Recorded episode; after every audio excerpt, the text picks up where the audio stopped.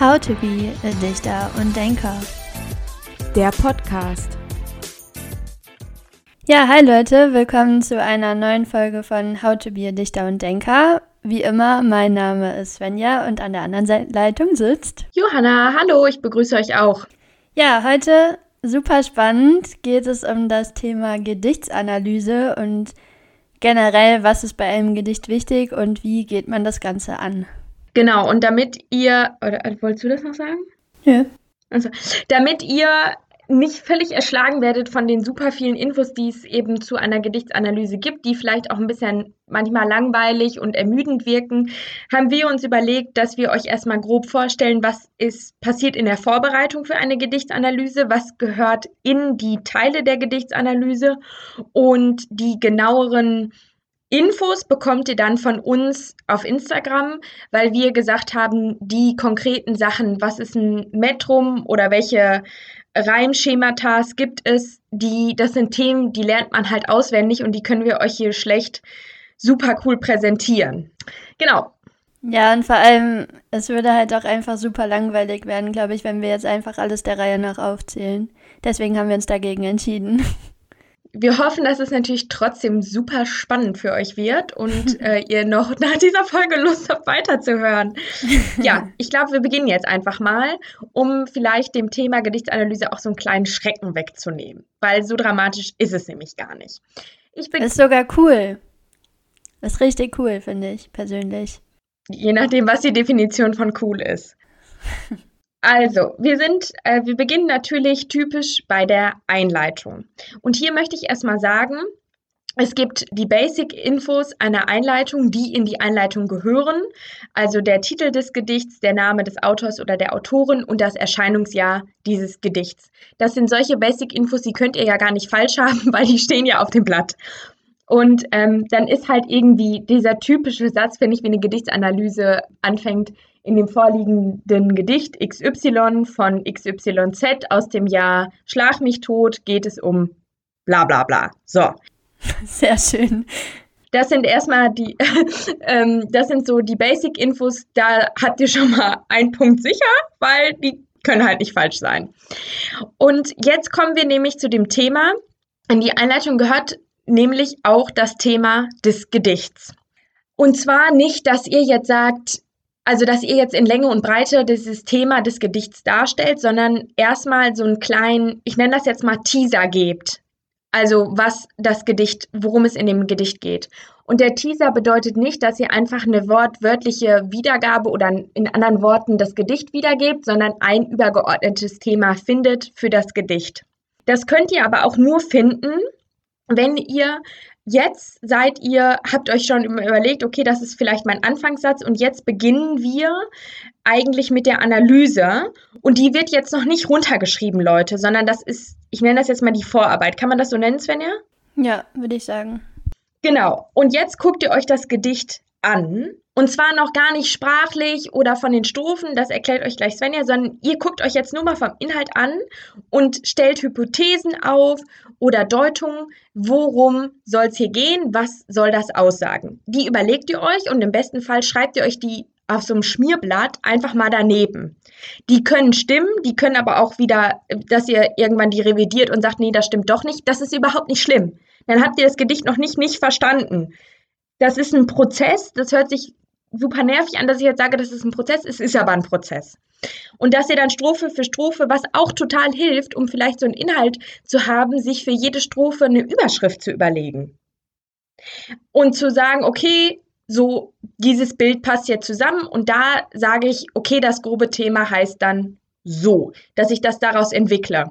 Ich kann mir dazu verschiedene Dinge angucken, um mir das noch besser erklären zu können, dass ich jetzt nicht nur sage, zum Beispiel, weiß ich nicht, so eine, ähm, dass ich nicht nur eine Hans-Wurst-Meinung habe und sage, das Gedicht geht um Blumen, so, sondern das kann ich mir ja dann auch besser erschließen. Und das erklärt euch jetzt Svenja, wie ihr das besser euch noch äh, vielleicht so ein bisschen unterfüttern könnt, diese Vorstellung, die ihr davon habt. Genau, also wir kommen dann quasi zum Hauptteil. Ihr habt euch ja jetzt, wie Johanna gesagt hat, ganz viele Notizen im besten Fall gemacht, auch vielleicht irgendwas, was ihr aus dem Gedicht deuten könnt oder was euch der Autor, die Autorin damit sagen möchte. Und genau, jetzt geht es so ein bisschen ins Eingemachte. Und zwar schaut ihr jetzt zunächst mal, wie viele Versen das Gedicht hat und aus wie vielen Strophen das besteht. Das könnt ihr euch auch einfach wieder auf euer Schmierblatt schreiben. Dann geht es ans Reimschema. Also, wie gesagt, werden wir euch auf Instagram posten, was es da für unterschiedliche Reimschemata gibt. Ihr müsst euch aber überlegen, welches Reimschema findet ihr in dem Gedicht vor. Dann geht es zum Versmaß und Metrum. Hier auch wieder der Hinweis äh, auf Instagram. Also ihr schaut euch an, welches Versmaß, welches Metrum findet ihr im Gedicht. Ihr schaut euch die Kadenzen an und zum Schluss den Satzbau, also nochmal zum Beispiel die Enjambements, den Hakenstil, Zeilenstil, also wie sind die Sätze aufgebaut, beziehungsweise die Verse. Und wenn ihr das alles rausgesucht habt, dann werft ihr wieder einen Blick auf eure Einleitung, also auf eure Notizen, die ihr euch dort gemacht habt und guckt, wie könnte das jetzt irgendwie zusammenpassen. Da kann man zum Beispiel das so machen, wenn ihr jetzt in der Einleitung geschrieben habt, das ist ein super harmonisches Gedicht, die Stimmung ist gut, es werden, keine Ahnung, Frühlingsgefühle entfacht oder sowas dann ist es auch meistens so, dass das Reimschema ja sehr harmonisch ist, beziehungsweise halt geordnet ist. Ihr habt dann zum Beispiel immer A, B, B, A oder so. Das ändert sich nicht. Genauso auch mit dem Versmaß oder dem Metrum oder wie Johanna sagt, Metrum. ist es auch so, dass das einfach durchgehend bestimmt werden kann und an keiner Stelle irgendwie abweicht oder so. Wenn ihr jetzt aber in der Einleitung geschrieben habt oder euch die Notiz gemacht habt, es ist eher was Düsteres, das lyrische Ich ist sich komplett unsicher, es ist irgendwie verwirrend, dann kann man das auch, also ich meine, das ist nicht immer so, aber es ist sehr, sehr oft so und ich denke mal, gerade bei Gedichten, die in der Schule besprochen werden, ist es schon so, weil eure Lehrer und Lehrerinnen euch ja jetzt nicht auch einen Strick daraus drehen wollen. Dann ist es halt, also dann ist es Versmaß oder auch das Reimschema sehr durcheinander. Also es wechselt vielleicht, es gibt, es stockt irgendwo, es gibt Pausen. Und sowas könnt ihr dann alles für eure Analyse benutzen. Also ihr könnt dann zum Beispiel sagen, wenn ihr in der Einleitung geschrieben habt, dass es sehr durcheinander ist oder keine Ahnung, sehr ja, angsteinflößend wirkt oder was weiß ich, dann könnt ihr sagen, ähm, auch das Versmaß ist ein Grund dafür oder auch das Versmaß lässt das Gedicht so und so wirken. Das könnt ihr dann halt immer miteinander kombinieren. Und ich finde, das ist das Wichtigste in der Gedichtsanalyse, dass alle Punkte aufeinander aufbauen und dass ihr immer wieder ähm, Bezug auf die verschiedenen Schritte der Gedichtsanalyse nehmt.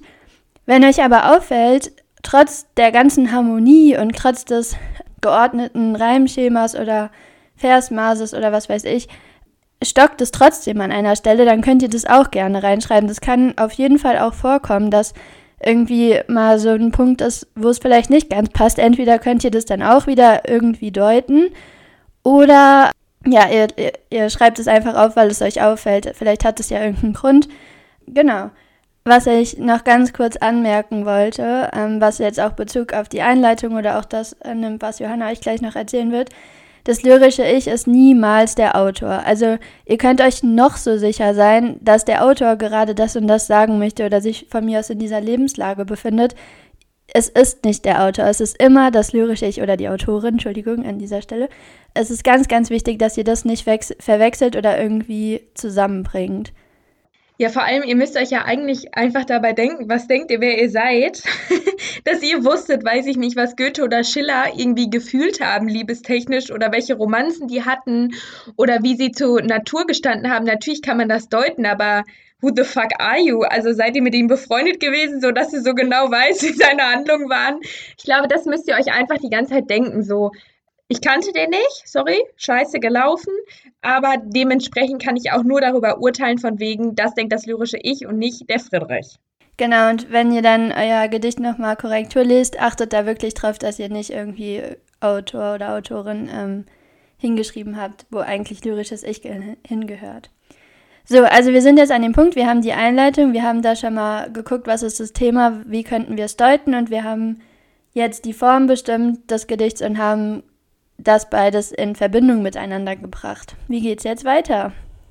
Ja, jetzt habe ich, ich habe ja schon angekündigt, dass wir so ein bisschen unsere Deutungshypothese, die wir ganz am Anfang oder mehrere Hypothesen könnt ihr auch aufstellen, die wir so ein bisschen unterfüttern wollen. Und eigentlich ist die Frage, die ihr euch bei einem Gedicht stellen solltet, was sagt die Wahl der Sprache über den Inhalt aus? Und jetzt wirkt das vielleicht wie eine absolut komplexe Frage, ist es aber eigentlich gar nicht, weil Svenja ja gesagt hat, dass das wie so eine Symbiose oder also Symbiose bedeutet wie so ein Zusammenspiel zwischen Sprache und Inhalt ist. Alles, was da gewählt wurde, wurde schon aus einem gewissen Grund gewählt. Und wenn es nicht aus einem Grund gewählt wurde, schreiben wir später äh, Leute dem Grund zu. Aber wir können an der Wahl der Sprache eben so ein Zusammenspiel sehen und die soll etwas ausdrücken. Also dazu haben wir ja rhetorische Mittel, der Stil des Gedichts, der Satzbau oder eben auch die Wortwahl. Und dafür ist zum Beispiel, wenn ihr jetzt von einem Gedicht sitzt und sagt, ach du Scheiße, also wirklich absolut gar keine Ahnung, was hier abgeht, dann ist immer ein gutes, äh, eine gute Methode, Wortfelder zu suchen. Wortfelder bedeutet, wenn ihr zum Beispiel wiederkehrende, ähm, ich nenne das jetzt mal Symbole habt, wie zum Beispiel die Farbe Rot. Die Farbe Rot kann zum Beispiel für die Liebe, die Leidenschaft stehen, kann aber auch für Feuer, Gefahr, den Teufel, die Hölle stehen. Oder die Farbe Grün für Hoffnung, für Frühling. Es blüht etwas auf. Also ihr assoziiert ja sowieso persönlich schon immer etwas zum Beispiel mit Farben oder Symbolen wie die Taube für den mhm. Frieden, solche Dinge. Und wenn ihr die eben herausarbeiten könnt, die Symbole, die euch absolut etwas sagen, dann könnt ihr auf Grundlage von diesen Wortfeldern euch meistens einfacher ähm, oder schneller dieses Gedicht erschließen, weil dann merkt ihr, okay, das geht in diese Richtung. Wo finde ich denn noch Sachen, die dazu passen? Eigentlich ist es wie so ein Puzzleteil suchen. Oder eben, dass ihr sagt, ey, ich finde dafür kein passendes Puzzleteil das ist hier total konfus. Ich meine, das kann auch passieren. Diese Gedichte gibt's und das könnt ihr auch genauso aufschreiben. Oder wenn ihr absolut keine Ahnung habt, spickt ihr halt bei eurem Nachbarn oder eurer Nachbarin. Nein, das will ich natürlich nicht. Super Empfehlung an der Stelle. Klappt meistens, je nachdem, neben wem ihr sitzt. Würde ich nicht empfehlen. Ähm, nein, aber dass ihr halt. Vor allem nicht, wenn ihr ein Problem mit Rotwerden habt, so wie ich. Also dann seid ihr zum Scheitern verurteilt. Klassiker ist auch, es hat äh, mal meine beste Freundin von mir in der im Vokabeltest abgeschrieben, äh, wir hatten beide eine 5. Weil ich vorher meinte, ich weiß alles. Naja, gut, auf jeden Fall sucht ihr diese Wortfelder und könnt dann eben euch immer diese Frage stellen, was sagt die Wahl der Sprache eben über den Inhalt aus und wie hängt das miteinander zusammen. Was auch noch entscheidend sein kann, das müsst ihr aber, finde ich, nicht machen, ist einmal noch euch anzugucken, wie ist die zeitgeschichtliche Einordnung, also in welcher Epoche äh, befinden wir uns, was ging zu der Zeit im Leben des Autors oder der Autorin ab dass man da so einen kleinen biografischen Bezug herstellt. Den kann man aber, Punkt Nummer eins, nur herstellen, wenn man wirklich absolut weiß, was da passiert ist und nicht irgendwie Halbwissen und Fake News. Zweitens ist das schon ein bisschen höhere Kunst, nenne ich das jetzt mal, weil ihr da ins Straucheln geraten könntet mit der Beziehung lyrisches Ich, Autor, weil ihr ja immer den Inhalt auf das lyrische Ich bezieht und dann bezieht ihr auf einmal den Inhalt auf die Biografie des Autors oder der Autorin. Wie gesagt, das nur machen, wenn man wirklich Bescheid weiß und nicht, wenn man sich denkt, oh, das knalle ich jetzt hier nochmal mit rein. Genau. Ja, am Ende könnt ihr halt immer rüberkommen, als ihr tatsächlich seid, weil eure Lehrer oder Lehrerinnen halt genau wissen, was da abging. Und wenn ihr jetzt einfach nur irgendwas reinhaut, um schlau zu wirken, klappt es meistens nicht. Also nur wenn ihr wirklich zu 1000 Prozent sicher seid. Genau. Und dann kann man vielleicht nochmal sagen, gefühlt gibt es keine Überinterpretation eines Gedichts. Also es gibt äh, Leute, die finden in allem etwas, aber all das, was ihr habt und was ihr findet, müsst ihr begründen. Ihr müsst es begründen. Ja, genau, wichtig. Das ist genau der Punkt. Es ist immer wichtig, dass ihr es belegen könnt. Ihr könnt da sonst was reininterpretieren. Wenn ihr es gut belegen könnt, ist es richtig. Wenn ihr es nicht so gut belegen könnt, lasst es lieber raus. Ja. Ja. Und wie kommen wir zum Schluss der ganzen Geschichte? Ja, also ich wollte noch mal ganz kurz zusammenfassen. Also wir haben ja jetzt irgendwie fast nur über das Vorbereiten gesprochen. Das macht ihr natürlich auch genauso schriftlich. Also ihr verfasst die Einleitung schriftlich mit Autor, Titel, Name, Erscheinungsjahr, bla bla. und eben eurer ersten Deutungshypothese und dem Thema. Dann kommt der Hauptteil mit der äußeren Form, also das, was ich gerade gesagt habe, Vers, Mast, Reimschema, bla bla bla. Dann kommt der Inhalt, was ist das für eine Atmosphäre, wie ist die Situation des lyrischen Ichs, was ist das zentrale Thema und so weiter. Und das kombiniert ihr dann mit der Sprache, was gerade Johanna gesagt hat, mit Wortwahl, Wortfeldern, sprachliche Mittel. Rhetorische Mittel. Sind ja sprachliche Mittel. ah, ich muss noch was, oh Gott, ich muss noch was hinzufügen. Darf ich das noch ganz kurz ergänzen? Oh Gott. Was noch ganz, ganz entscheidend ist und was euch auch manchmal hilft, aber das wird natürlich ein bisschen schwierig, das in der Klausur zu machen. Aber wenn ihr zum Beispiel zu Hause mit einem Gedicht sitzt, lest euch das vor, laut. Also ist doch, also ich meine, vielleicht kommt ihr euch dabei bescheuert vor, aber wenn ihr das Reimschema bestimmt habt, und wir gehen jetzt mal davon aus, alles richtig, top. So, ihr wisst, was das Reimschema ist. Dass ihr das einmal nach dem Reimschema lest, damit ihr so vielleicht besser das Gefühl, was das Gedicht übermitteln soll, spüren könnt. Also es hört sich jetzt bescheuert an und wahrscheinlich sagt ihr, oh, gar keinen Bock, wie meine Lehrerin, die immer so klatschend am Puls sitzt, für dieses Reimschema zu sein. Aber das kann helfen, weil ein Gedicht wird ja auch sonst vorgetragen und es geht eben um die Her um das Erwecken von Emotionen. Ja, man kommt sich ein bisschen dumm dabei vor, aber manchmal hilft es wirklich. Vor allem, wenn ihr euch nicht sicher seid, was es gerade für ein Metrum ist oder so, dann hilft es tatsächlich. Genau, sollen wir zum Schluss kommen? Ja, würde ich sagen. Also, am Schluss packt ihr einfach alles nochmal, was ihr da analysiert habt, zusammen. Also, ihr, genau, fasst die Analyseergebnisse zusammen. Ihr sprecht vielleicht nochmal kurz über die Intention des Textes. Da auch nochmal der Rückbezug auf die Einleitung und eure Deutungshypothese, also inwiefern ihr die da belegen konntet oder vielleicht auch nicht belegen konntet. Und genau, falls ihr das gemacht habt, vielleicht noch eine Epocheneinordnung, aber nur wenn ihr die halt auch schon in der Einleitung, beziehungsweise wie Johanna gesagt hat, im zeitlichen Hintergrund, wenn ihr das da schon mal aufgefasst habt, ansonsten lasst es einfach weg. Und dann ist das Ganze doch auch eine runde Sache, würde ich sagen. So einfach ist es, Leute, das ist gar kein Hexenwerk. Nee, macht sogar Spaß. Ich finde, man kommt sich immer so ein bisschen vor wie so ein Detektiv, wenn man auf den Spuren oder auf der Suche nach Spuren ist, um das zu belegen. Law and Order Goethe. also ist richtig. ja. Johanna guckt mich gerade an, als hätte ich. Nee, äh, ich glaube, nächste Woche können wir euch dann noch live am Beispiel präsentieren, wie das alles ablaufen kann und was man alles aus dem Gedicht ziehen kann. Ja, da könnt ihr dann dabei sein und dann wird das Ganze, was wir hier gelabert haben, vielleicht auch nochmal ein bisschen klarer. Genau, bis dahin, dann würde ich sagen, bis nächste Woche. Ja, wir wünschen euch eine schöne Woche. Macht's gut. Tschüss.